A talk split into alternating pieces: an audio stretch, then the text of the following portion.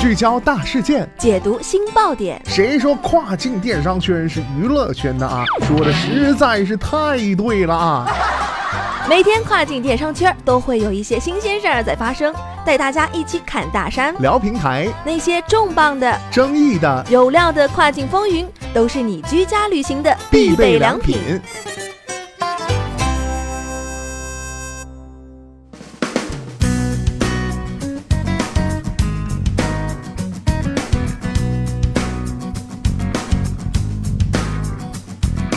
Hello，大家好，欢迎大家收听雨果电台跨境风云，我是大熊。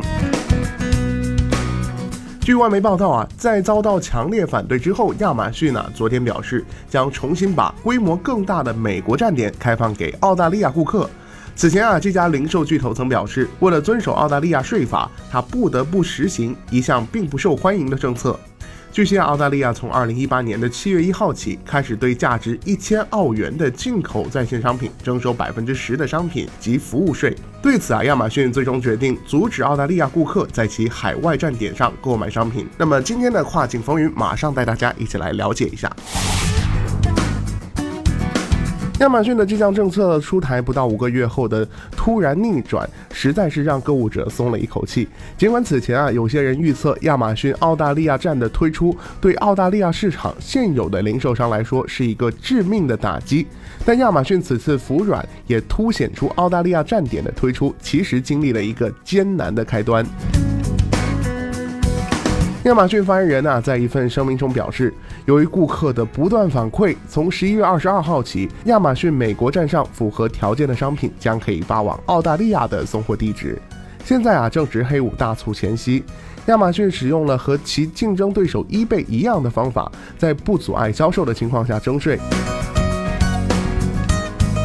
据悉啊，有独立分析师在七月表示，亚马逊澳大利亚站提供的产品范围约为美国站点的九分之一。澳大利亚零售公司的分析师 Daniel Mueller 说道：“啊，亚马逊这个决定是一个非常迅速的放弃之举，而且啊，显然并没有给我们带来太多的好处。”他还补充称：“啊，亚马逊澳大利亚站的价格区间比较狭窄，而且啊，有时价格高于消费者直接从亚马逊美国站购买的价格。” Mueller 说：“啊，这可能是亚马逊澳大利亚站上一个比较负面的反应。”我认为，为了巩固澳大利亚站的地位，亚马逊不得不出此对策。作为全球的第二大市值公司，澳大利亚是亚马逊首个通过根据顾客居住地而将其拒之门外的这种方式来响应销售税的市场。